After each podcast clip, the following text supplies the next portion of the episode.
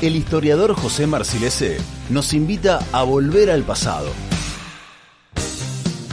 Un recorrido por la historia para entender cómo se construye el presente. Volver al pasado. Una forma de repensar la historia. Y ahora sí, ya lo tenemos aquí con nosotros a nuestro historiador, el señor José Marcilese. Hola José, bienvenido, ¿cómo estás? ¿Cómo andan? ¿Cómo les va? Muy bien, muy bien. Acá estábamos debatiendo la cosa importante, ¿viste?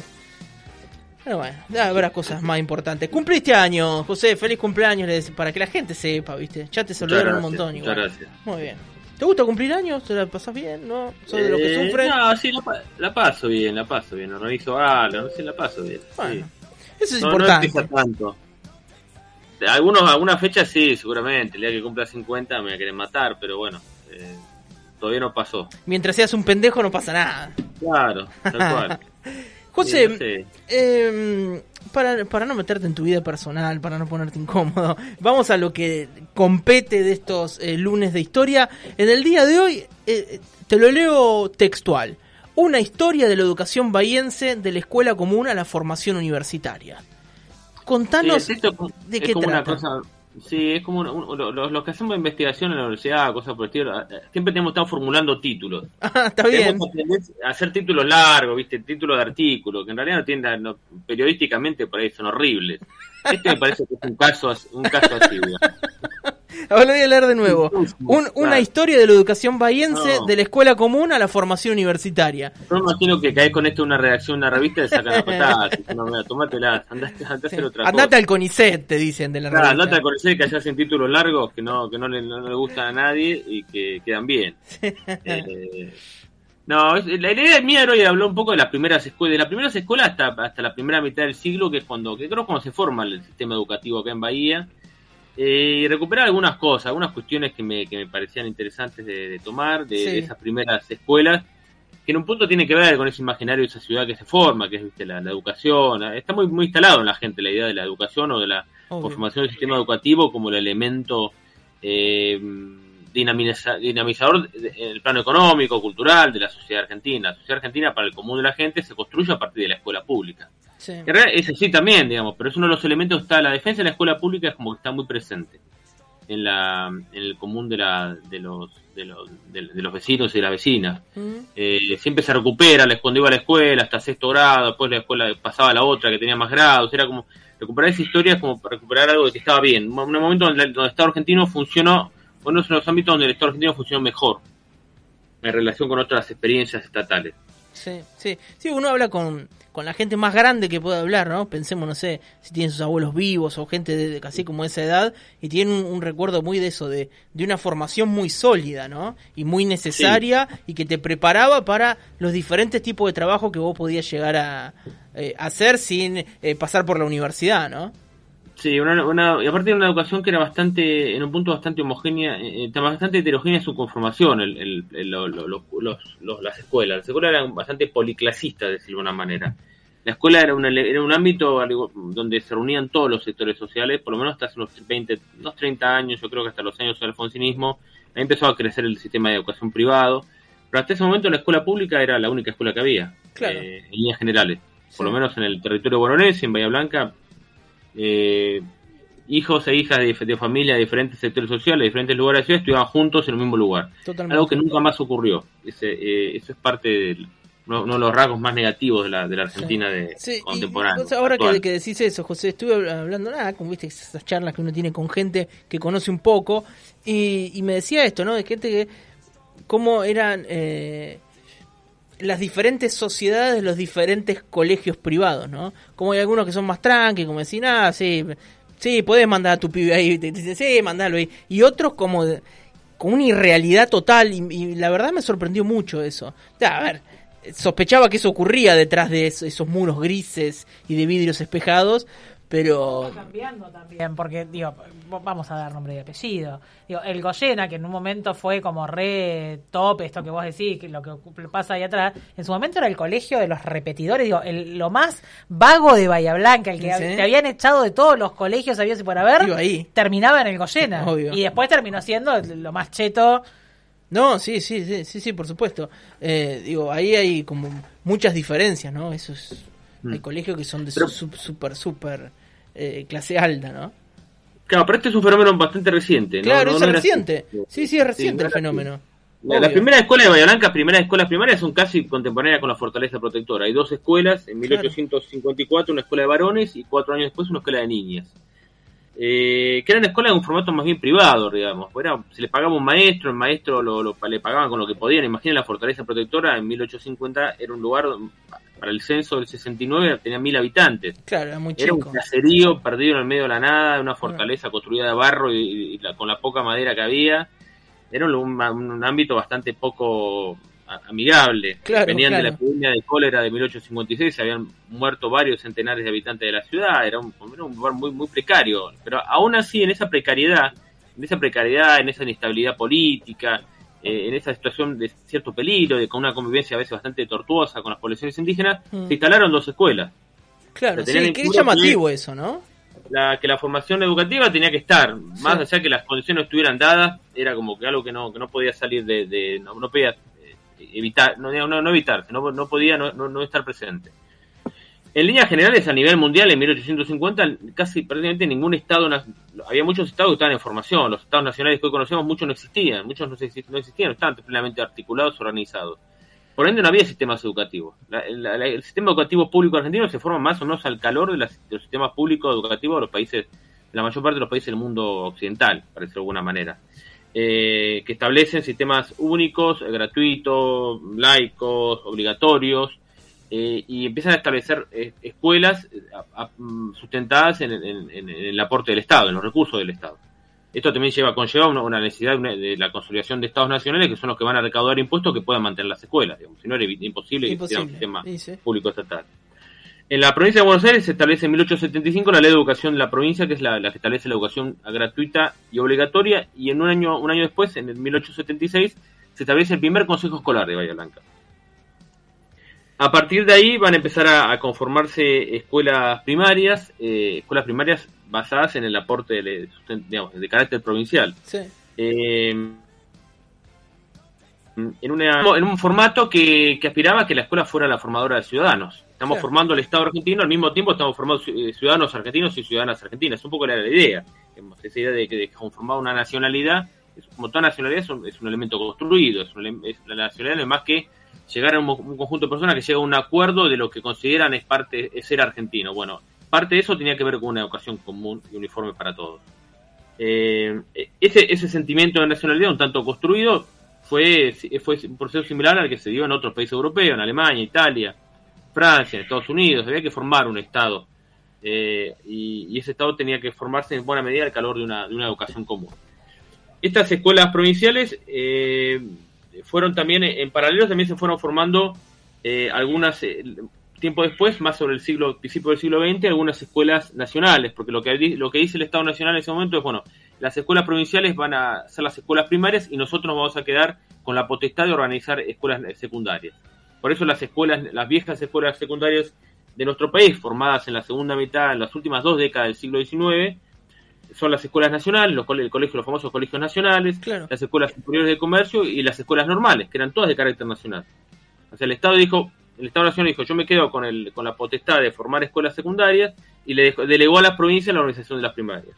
En algunas provincias esto funcionó mejor porque los recursos eran mayores, en otras no tanto. Si bien el Estado Nacional se comprometía a asignar recursos, los recursos nunca sobraban. Por eso, hacia 1905 se formaron las escuelas Laines, que eran las escuelas primarias nacionales. Eran escuelas que eran organizadas y, financiadas por el Estado Nacional. Claro, Es decir, que- también estaban esos, digo, se sumaron, si bien la provincia manejaba las escuelas primarias, después también se hizo cargo Nación. Parecen De las escuelas. Laines que en Bahía Blanca hay varias, las- el origen de varias de las escuelas primarias, no de la periferia, sino de lo que las escuelas del barrio San Martín, barrio noroeste, barrios que para 1900 eran 1910 eran súper alejados, ahora están súper articuladas con el Sí, centro sí, de la ciudad. Bueno, esas zonas que eran más periféricas en ese momento se instalaron estas escuelas primarias Laines. Y progresivamente también empezaron a instalarse en Bahía Blanca las escuelas secundarias. La Escuela Nacional en 1906, la Escuela de Comercio en 1903, la Escuela Normal en 1906, es decir, tres escuelas eh, de orden dependiente del Estado Nacional que en buena medida respondían a las necesidades del país eh, en el plano educativo secundario. Las escuelas normales formaban maestras, eh, imprescindibles para la educación primaria, para una educación primaria que sí era muy, muy, muy popular y que tenía muchos alumnos. La escuela secundaria seguía siendo una cosa más, más de elite, más acotada, más pequeña en cantidad de estudiantes. Escuela de comercio que se encargaban de formar a lo que eran los tenedores, de, lo que serían los peritos mercantiles, todos aquellos encargados de la administración de la actividad económica, y las, los colegios nacionales, que eran los que se encargaban de formar a los hijos de las familias más o menos acomodadas, que después algunos de ellos aspirarían a una función en el Estado Nacional o bien a, hacer una escuela, una, a seguir una escuela, una educación universitaria, que era algo súper limitado a un, a un, número muy pequeño de, estudiantes a principios del siglo XX. Eh, todos estos colegios, bueno, con las reformas menemistas, eh, en el orden nacional pasaron a, las provincias. En el caso de Bahía fue un caso muy particular, porque la escuela normal y la escuela de comercio fueron absorbidas por la universidad. Y junto con la escuela de agricultura formaron las escuelas medias de la universidad. Es decir, que la única escuela que estaba de estas, de estas tres escuelas que estaban dando vueltas por los años 90, dependiendo del Estado Nacional, que era el Colegio Nacional de Bahía Blanca, el tradicional Colegio Nacional de Bahía Blanca, pasó a ser la escuela media número 13, que es la que funciona ahí en la calle Sarmiento, En, la, segunda cuadra. Frente al, al video rondó, tienen que decir. Claro, eso no, es una, referencia imposible de ubicar para que nadie que tenga menos de... Alguien de 25 años ya no sabe de qué estás hablando, por ejemplo. Por supuesto. Eh, es decir, que para en Bahía Blanca se había formado en esos primeros, para, para 1900, principios, primeros años 1900 ya tenías un buen número de escuelas primarias, una educación secundaria bastante desarrollada y eh, a esto tenemos que sumarle la otra pata de la educación pública local, que es la educación salesiana, eh, que son las escuelas salesianas, María Auxiliadora, del Don Bosco. Don Bosco fue la primera escuela secundaria de Bahía Blanca. En 1895 empieza a, dar una formación secundaria, después se interrumpe, porque tiene algunos problemas de, formales en cuanto a, los cursos no tenían que estar convalidados por el gobierno, bueno, eso generó algunas tensiones, pero las escuelas salesianas, tanto en el primer el primario y posteriormente en el nivel secundario, también fueron un elemento muy importante. En María Auxiliadora, Don Bosco, y me olvidaba el otro, que es la Escuela de la Piedad, que es la Escuela de, Artes y Oficios, que está donde está la, iglesia, allá en el barrio noreste. Sí, no sabía que era eh, eh, que databa de tantos años el Don Bosco.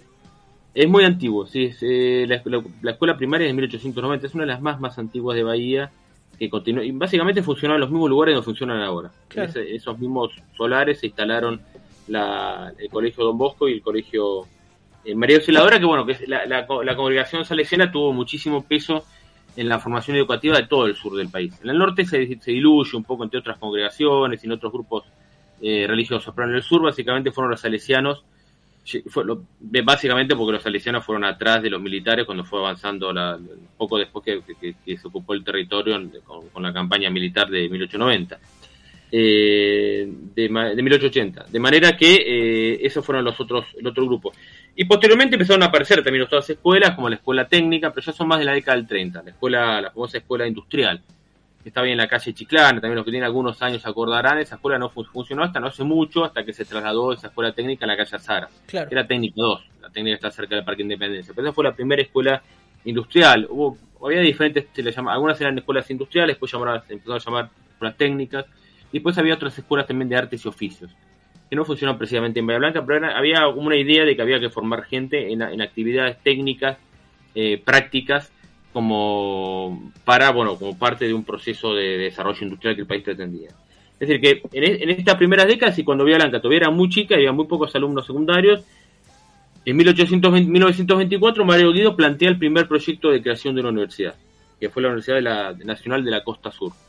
Una idea de que tenía que haber, ya, ya en ese momento cuando Villa Blanca era una ciudad muy pequeña, imagina una ciudad que tendría, no, no, superaría los 100.000 habitantes, eh, ya se presentó la idea de que la ciudad tenía que tener una, universidad que le permitiera a los estudiantes de las escuelas secundarias y a las estudiantes poder realizar estudios superiores. Y ya se brindaba, ya se planteaba una idea de carácter eh, regional a esta universidad. No se llama Universidad de Bahía Blanca, es de Costa Sur. Siempre está la idea del, sur presente, como que Bahía Blanca es parte de, un, de, un, de, una, de una región que es, que es el sur argentino y es la cabecera del sur argentino. Claro, como esa puerta, ¿no? Esa puerta, a la Patagonia, ¿no? Esa puerta de la Patagonia, esa idea estaba muy ya instalada en, en la primera década del siglo XX, porque Bahía Blanca suponía, o la clase dirigente de Bahía Blanca suponía que, y, esto era algo que también se, se concretaba en, los hechos, es que estas escuelas secundarias también era el lugar donde venían a estudiar los hijos de las familias de las diferentes poblaciones del sudeste de la provincia, de las provincias patagónicas, que eran, bueno, las escuelas secundarias más cercanas eran las de Bahía Blanca. E incluso escuelas, por ejemplo, como el Colegio Don Bosco, tenían la, la, figura del pupilo, aquel que venía a estudiar y que vivía en la escuela y que era la única forma de tener una escuela secundaria. Entonces, bueno, esa proyección regional que se pretendía, que pretendía Bahía Blanca para sí, también estuvo presente al momento de formular estos proyectos universitarios. Este no va a salir del 24. Mario Guido era un dirigente radical, era presidente de la Cámara de Diputados, era un tipo de muchísimo peso en el mundo radical de ese momento. Va a traer una comitiva, lo va a invitar a Bahía Blanca, lo va a recorrer toda la ciudad, lo va a llevar al puerto, seguramente le va a haber dado de comer unos, unos buenos asados en toda la región, pero no logró que los diputados que trajo a Bahía para convencerlo le votaran el proyecto y el proyecto terminó quedando en la nada. Algo similar ocurrió con el proyecto de Mario de Samuel Alperino, un diputado conservador de 1939, donde también hizo la misma estrategia, la presentó. Ahí la universidad se llamaba Universidad eh, del Sur, me parece que era el nombre. Em, no funcionó tampoco, Universidad Nacional del Sur. Y después va a haber un proyecto en 1940, va a ser un proyecto privado que después va a ser el que va a dar pie a la, a la formación tiempo después del Instituto Tecnológico del Sur. Pero bueno, a eso ya estamos hablando un tiempo ya de tiempos del primer peronismo, un instituto que se va a formar en 1946. Hace poquito se conmemoraron los 75 años de la educación universitaria en Bahía Blanca, es un acto ahí en, Rondo 29. Y mm, eso va a ser el inicio de la educación ya superior, universitaria, pública, en, estatal, eh, en, en, Bahía Blanca. Y va a ser el, fin de un proceso formativo de ese sistema educativo que se empezó a mediados del siglo XIX y que terminó completando todos los niveles a mediados del, siglo XX. Eh, desde esas pequeñas escuelas, de esa, de esa fortaleza protectora, hasta la primera institución educativa universitaria que fue el tecnológico, el Instituto Tecnológico del Sur, que dio, lugar a la, a la formación de nuestra actual Universidad Nacional del Sur. Claro, que lo hablamos incluso en uno del... Hemos hablado en, en un lunes anterior. la formación de la UNE, y por eso no me quería meter en esos temas que ya lo hemos visto, pero sí, recuperar los hechos anteriores, de un proceso trabajoso, lento, mm. que, que, acompañó prácticamente todo el proceso constitutivo de la ciudad. Eh, eso que decís de, la fortaleza de, barro y madera y al lado una escuela, primero para chicos y después para chicas. En un momento donde las escuelas, como les decía, el, Estado tenía una injerencia relativa, pero esto era algo a nivel mundial que se daba. las escuelas básicamente eran escuelas sustentadas en el, en el aporte de los padres, escuelas que pertenecían a congregaciones religiosas, no eran escuelas públicas. Eh, recuerden, hay una imagen que siempre por ahí parece un poco tonta. Aquellos que vieron, esto denota también una cuestión de edad. La familia Ingalls, la familia Ingalls es emblemática del, mundo norteamericano rural. La escuela no es una escuela pública, es una escuela donde hay un maestro que le paga medio a la iglesia y le paga a los padres. Eh, siempre la, la, escuela era como el elemento central del argumento de esa serie. Es como un componente básico, digamos. Muchas cosas giraban en torno a esa escuela.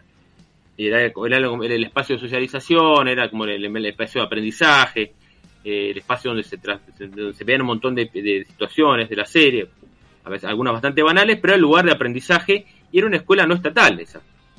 y estamos hablando en Estados Unidos prácticamente de la segunda mitad del siglo XIX es decir, por eso le decía que la escuela, el, sistema educativo argentino no, no, se forma mucho después de los sistemas educativos de los grandes, los que uno supondría son las grandes potencias del mundo occidental. Seguro que es bastante contemporáneo. Esa escuela sarmientina, con esas maestras, de las maestras norteamericanas que vinieron a, formar a otras maestras y formar eh, ese sistema educativo primario tan exitoso que tuvo Argentina. Estamos hablando de 1876, más o menos 1870, 1880, estamos hablando de un periodo eh, equiparable al, momento que, sobre el cual se, basa, digamos, se sitúa esta serie tan conocida. Totalmente. Por algunos tenemos algunos años. En José, ¿con qué va a estar ilustrada e, esta columna en nuestras redes sociales y en la página web?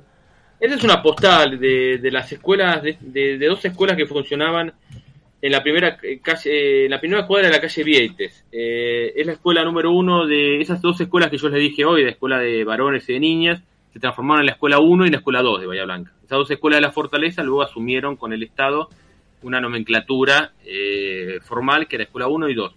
Esas dos escuelas, esos dos edificios que aparecen en la imagen, funcionaban en la, en la primera cuadra de la calle Vieites. Y después fueron demolidos para dar lugar a la escuela Centenario, que es la escuela 2. Claro. Eh, es la escuela que después se amplió, pero es la misma escuela que está hoy, que se construyó en 1926 para el centenario de la ciudad, estuvo terminado un tiempo después, eh, bajo la gobernación de Vergara, de, Valentín Vergara. Esa escuela eh, es la continuidad de estas dos escuelas que vemos en la imagen, que son las primeras escuelas públicas, con edificios más o menos acordes, son edificios bien, armados, bien edificados, que muestra un poco ya la, por, ya la presencia del Estado en el sistema educativo. Sin duda, es una fotaza, la verdad. Y es una postal de, de fines del siglo XIX, principio del XX, donde estas escuelas todavía funcionaron, funcionaron hasta la década del 20, así que posiblemente sea de ese momento. Que muestran, bueno, más allá que la, la, foto es muy interesante, muestra la, la, ahí vemos la, presencia del Estado. El Estado sí. eh, solventando la, educación pública y, y construyendo edificios. Eh, y estas dos fueron las primeras, por eso me parece interesante. Las primeras públicas, eh, los primeros edificios de dos escuelas primarias públicas eh, en Bahía Blanca, por eso me pareció interesante compartirla. Impecable, José. La verdad, buenísimo. Súper interesante conocer la historia de cómo se formó la, la educación pública en, en, nuestra ciudad y, bueno, entender que fue ahí a, al calor de la fortaleza, ¿no? Ahí pegadito, casi palo a palo, ¿no? Fueron formados, bueno, y hablaba de una sociedad de, de mil habitantes, una fortaleza, no mucho más, pero la escuela igual tenía que estar. Esta columna sí, la sí. van a, a, poder encontrar en nuestra página web y también en la cuenta de Spotify. Si no la escucharon, la escuchan. Si la escucharon, la vuelven a escuchar. Y si no, se la comparten a los amigos y le dicen, fíjate, aprende cómo se formó. Tenés que estudiar, nene. José, Así. muchísimas gracias y como siempre, eh, súper interesante lo que tenés para aportar. Bueno, gracias, nos vemos la semana te, que viene. Te mandamos un saludo grande y nos vemos la semana que viene. Bueno, y así pasaba nuestro historiador de todos los lunes, es el señor José Marcilese, que hoy nos habló de esa de la conformación de la escuela, cómo se pasó de esa primera escuela ahí pegadita a, a la fortaleza a después ya contar con la Universidad Nacional del Sur, etcétera, etcétera. Últimos 15 minutos del programa, pero no por eso menos importantes.